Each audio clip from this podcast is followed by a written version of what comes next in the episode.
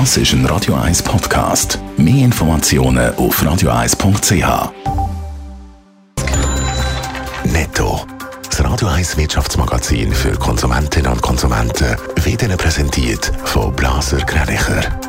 Wir beraten und unterstützen Sie bei der Bewertung und dem Verkauf von Ihrer Liegenschaft blasergreinicher.ch Adrian Sutter. Die Schweizer Nationalbank hat im letzten Jahr einen Verlust von 132 Milliarden Franken geschrieben. Damit wird es keine Gewinnausschüttung am Bund und Kanton geben.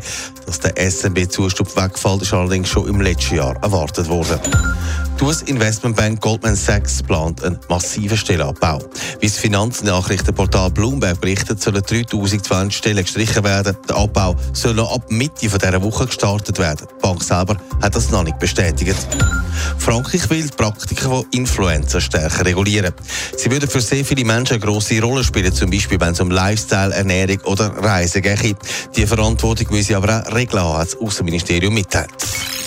Sie macht viel nicht arbeiten, Teuerung. Es muss mehr gezahlt werden für Energie, mehr für Krankenkassen und auch für Lebensmittel. Auch die werden teurer. Oder als Sutter, das dürfte auch nicht äh, so schnell besser werden. Seit Anfang Jahr fällt auf, dass in den Läden im grossen Schritt Preisschilder, Preisschilder ausgewechselt werden. Zum Beispiel Milch und Butter kostet seit Anfang Jahr in den Läden mehr.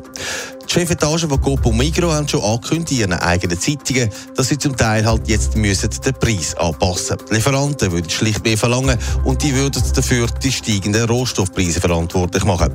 Dazu kommt, dass an vielen Orten auch das Verpackungsmaterial offenbar knapp und damit auch teurer wird. Das hat im letzten Jahr schon gesehen, wo die Glasflaschen zum Beispiel teurer geworden sind. Aber das heisst, es lohnt sich, wenn man genau anschaut beim Posten. Ja, die Details haben die versprechen zwar, dass sie versuchen, nicht alles auf den Kunden abzuwälzen, aber ja, natürlich ist es schlau, wenn man anschaut. Aber gerade Produkte, die man halt braucht im Alltag, da kommt man ja dann nicht drum herum beim Posten. Gemäss Tagi sind es aber auch die gleichen Sachen, die teurer werden, zum Beispiel am Kiosk. Da kostet Trikola-Zelte seit Anfang Jahr mehr oder auch Kaugummi und Getränke sind teurer geworden. Auch da mit der gleichen Begründung, Lieferanten verlangen mehr für die Ware.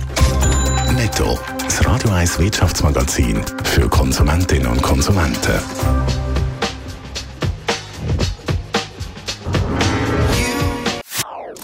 Das ist ein Radio 1 Podcast. Mehr Informationen auf radio1.ch.